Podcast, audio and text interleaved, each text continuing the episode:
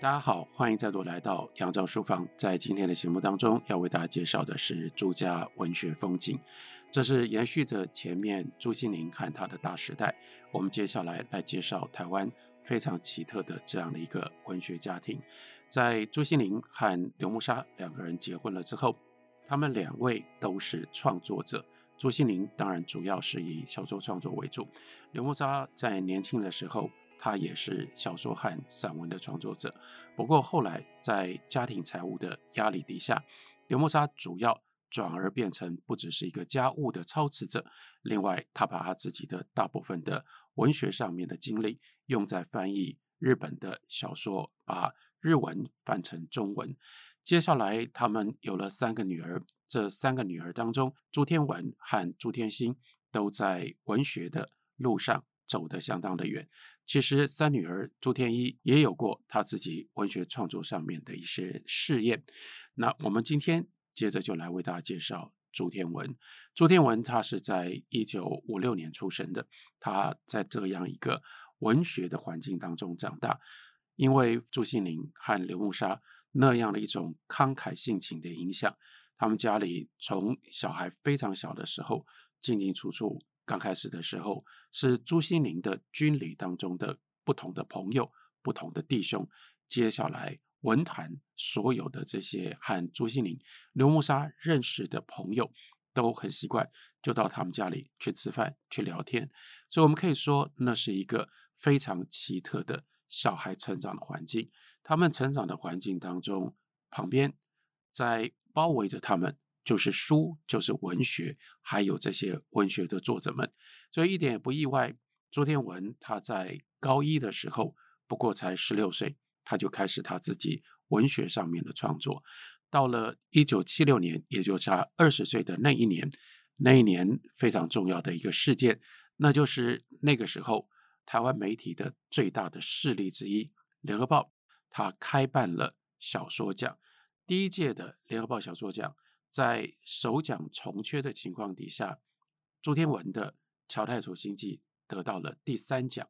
所以这是他在文坛上面非常重要的一个起步。接下来，他又参与了朱西甯跟胡兰成，当然加上这些年轻辈的，当时他们不过才二十上下，包括了朱天文的妹妹朱天心，还有另外。来自于建中、台大的一些文学青年，他们一起所组成的《三三期刊》，这既是一份文学杂志，又是一个非常具备有特色的文学团体。在办杂志、参与团体的过程当中，朱天文受到的刺激，也就开始大量的创作，写了很多小说和散文的作品。这些作品当中，其中有一部分的散文，后来就集结成为他的第一部散文集。那是《淡江记》，从《淡江记》的书名也就可以了解，那就是他的大学的记录，跟他的妹妹朱天心所写的《北一女三年级吉壤歌》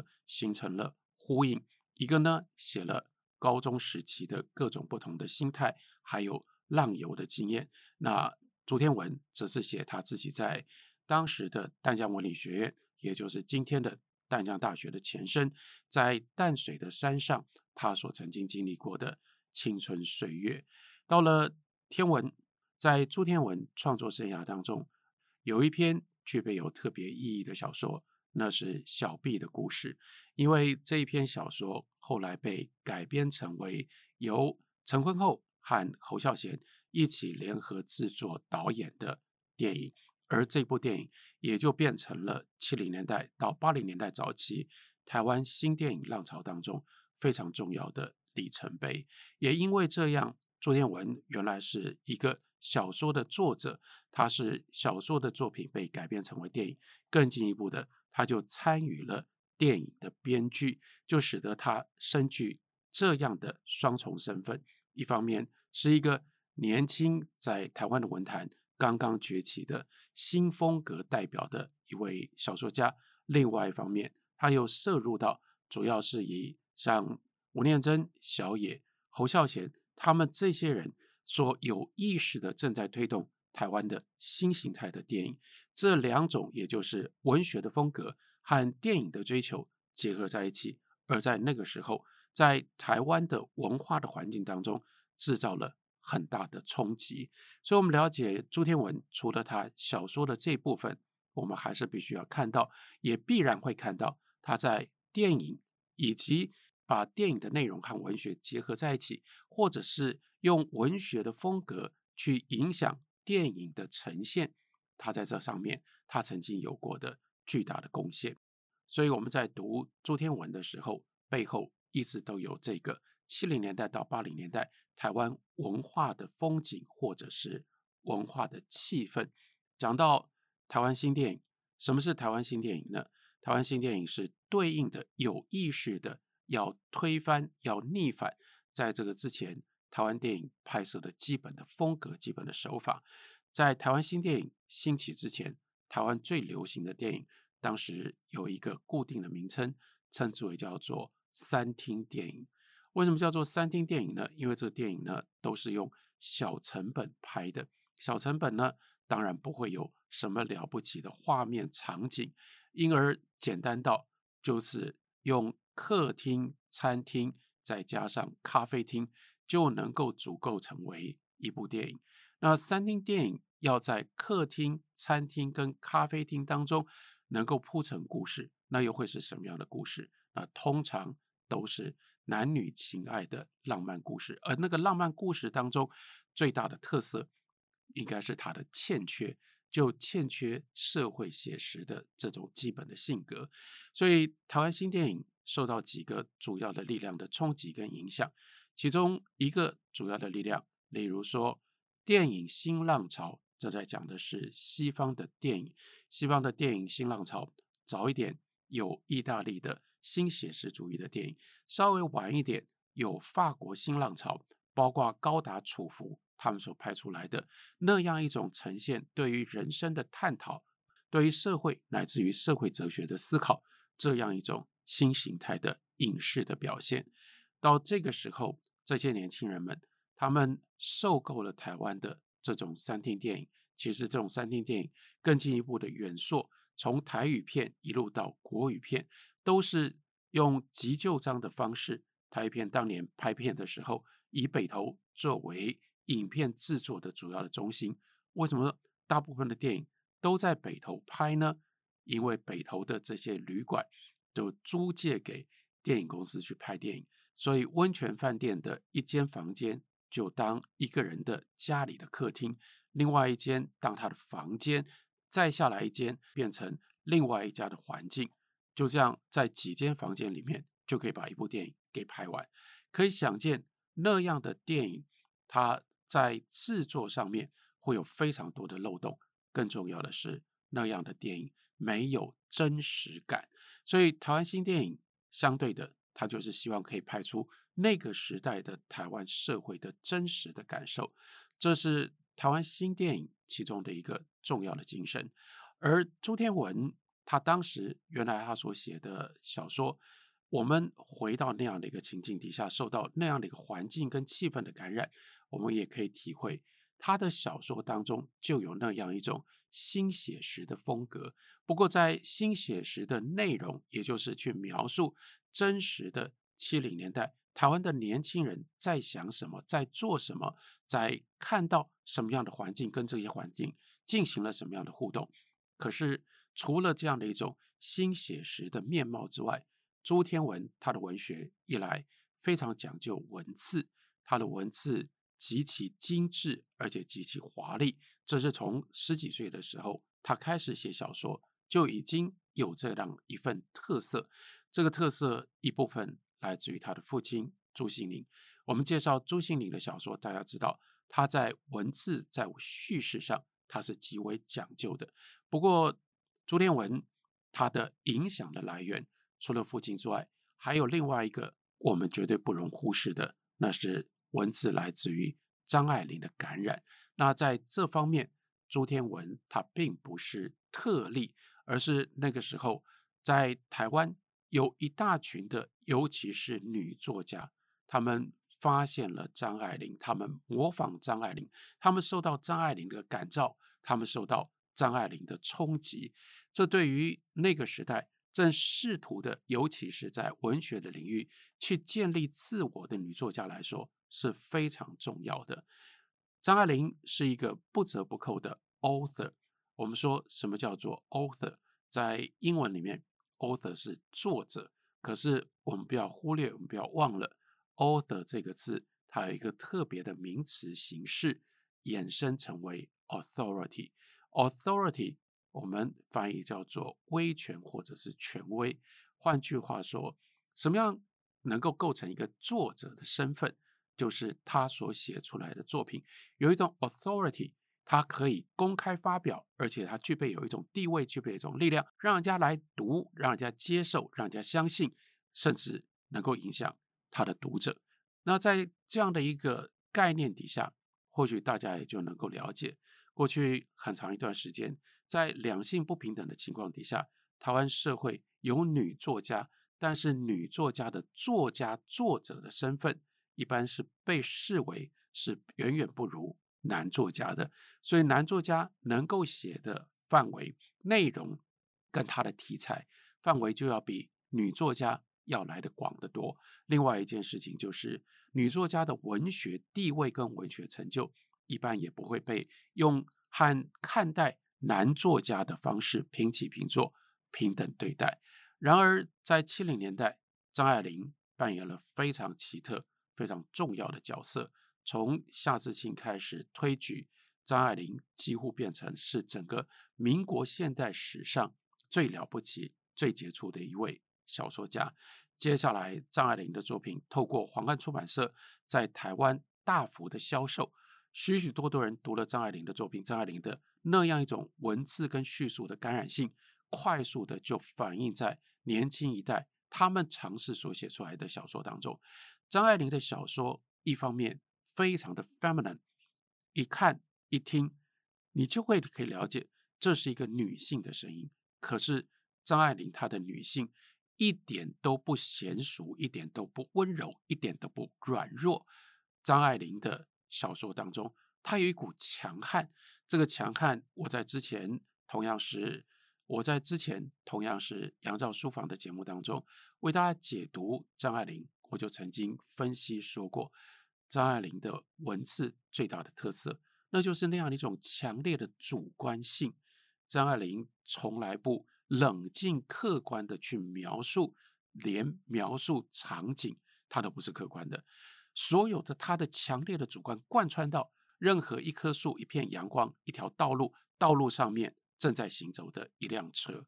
那都是她可以主。那都是他可以，他也必然强力的用他的主观介入去操控的。他所创造出来的是这样的一个强悍，以他自己的主观笼罩的文学的风、小说的情境，这样的一种高度的自信心、强悍的自信心，就在那个时代影响了这些年轻一代的女作家们。他们借由模仿学习张爱玲。Reading through，并且 writing through 张爱玲，他们找到了一个能够在台湾这样的一个当时特殊的环境底下，把自我建立起来，有自信的成为一个文学小说作者的这样的一种地位。而朱天文也就同样在这样的一个潮流里面受到了张爱玲的影响。不过，他受到张爱玲的影响比其他的人还再多。另外一份关联，那也就是在他成长的过程当中，十几岁从高中到大学这段期间，也正就是他的文学跟小说在尝试着起步、在摸索的过程。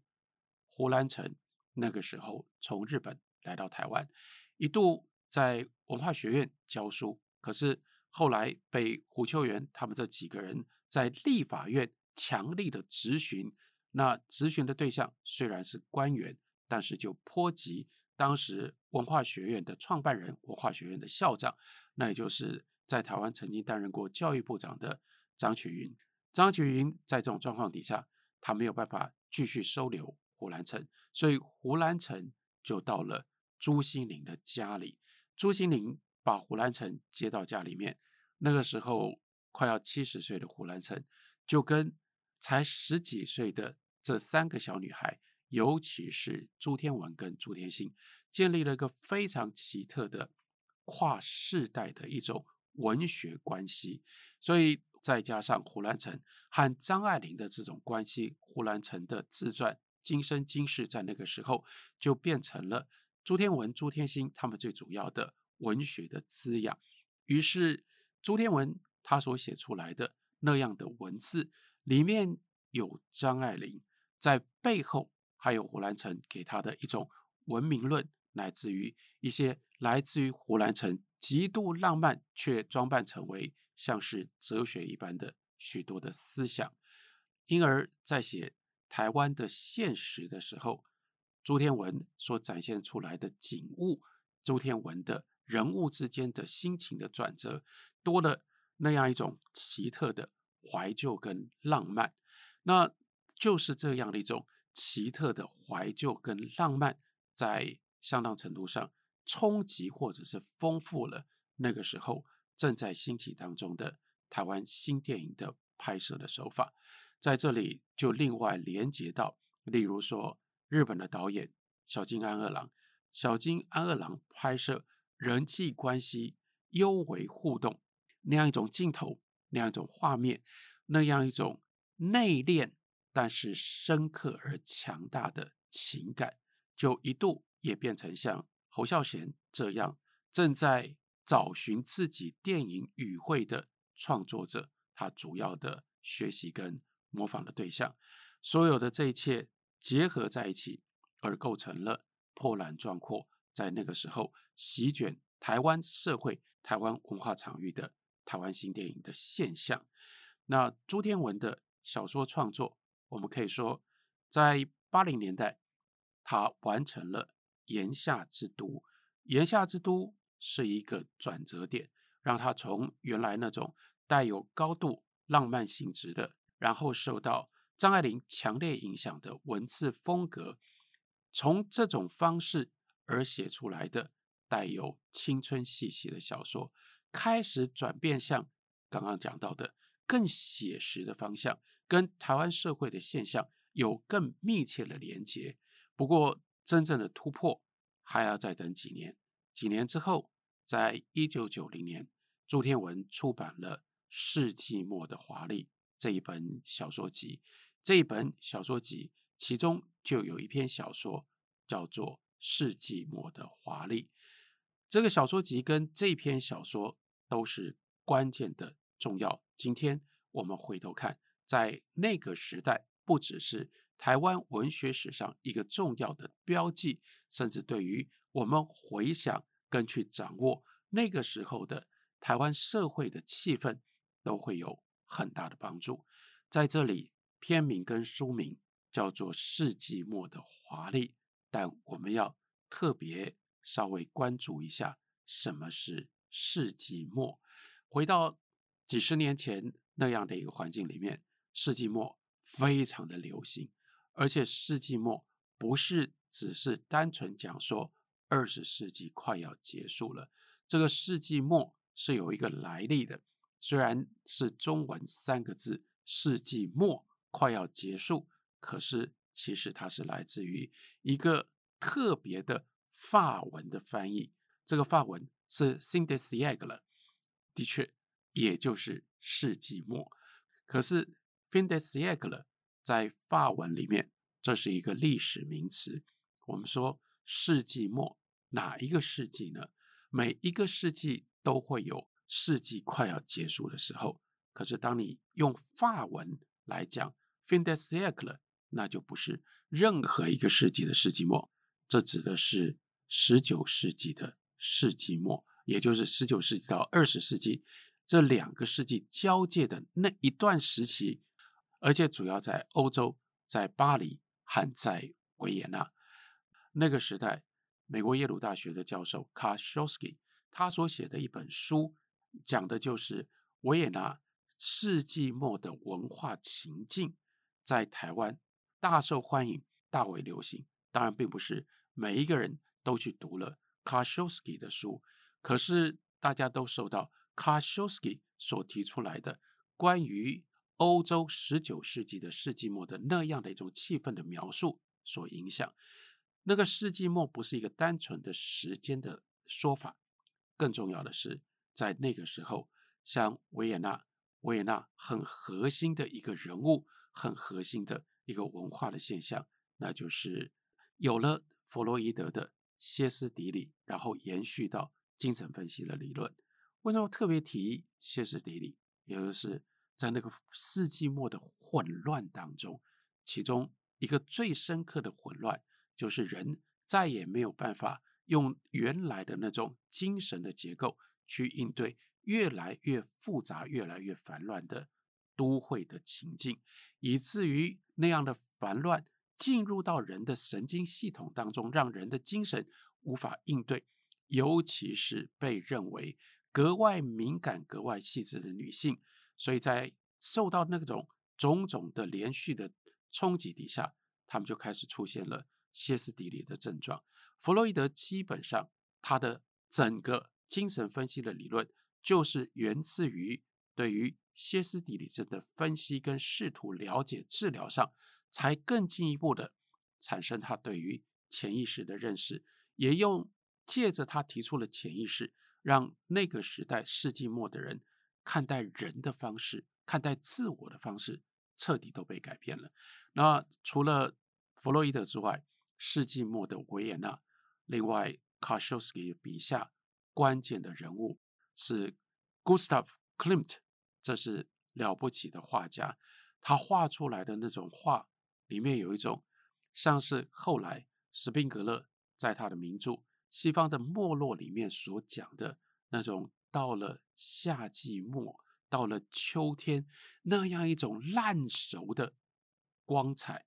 那个光彩是金黄色的，可是那个金黄色里面就有一种非常深沉的颓废。Klimt 他的画面里面的人的表情充满了情欲，但那个情欲是单逆，那个情欲带着弗洛伊德式的歇斯底里，或者是弗洛伊德式的病态，所以那是维也纳文化当中的最大的特色。整体来说的话，这里有。所谓世纪末，也就是一个时代的开端，就像是太阳刚升起的朝阳，会有一种朝气，在太阳升起的过程当中，会有一种冲劲，大家试着要去成就什么，要去追求什么。可是世纪末，那就像是夕阳，或者是像到了初秋，这个时候一切都成熟了。当一切都成熟了，也就表示许许多多的可能性。都被封闭起来，我们就在这样的一种烂熟的环境底下，那你还能干嘛呢？你就单溺在自己的情欲里面，因而产生了各式各样的颓废、混乱跟颓废，以及颓废当中所产生的一种烂熟的美感，在世纪末完全混合在一起，这是一种世纪末的文化特有的气氛，而在那个时候，所以。来自于这样的一种对于世纪末的认知，朱天文写了世纪末的华丽，所以那个华丽不是一般的漂亮美丽而已，那是一种过度繁复之后所产生的感官上面的单逆，更进一步产生了感官上的压力，以至于这么丰富的感官使得一个人的感情好像也就迷失在太多。感官刺激的这个迷宫当中找不到着落。另外一件事情，既然这是像社会或者是文化，它到达烂熟，因而困在这种颓废当中，那就意味着，不管是在经验上、思想上，乃至于在感情上，你还能有什么样的追求？那些可能性，这个时候都像。过多的油脂把你的毛孔堵住了一样，你的毛孔再也没办法呼吸。比如说，那个时代其实只有三十三岁的朱天文，就在这一本小说集里面写出了这样一种非常独特的小说的风景。这一本小说集，一九九零年刚出版的时候，收录了詹宏志他所写的一篇序文。序文的标题依照那个时候朱天文的年纪，而朱天文和詹宏志两个人又是同年，所以这个标题其实很奇怪，因为詹宏志写的是一种老去的声音。那一年朱天文不过只有三十三岁，可是的确，当他在写这样的一种台北的世纪末的时候，我们看詹宏志的描述是：如今朱天文笔下的成长，如何竟都变换了一番苍凉沙哑的声调？这一系列的小说，如何竟都包括一位沧桑于心的人，独自在那里倾听自己体内咔吱咔吱钙化老去的声音？是的，我相信朱天文这次写的是各种各式各样青春逝去的故事。这些小说里面的角色们，他们从二十岁到七十岁，共同都感觉到青春逝去。那在这里，青春是什么东西呢？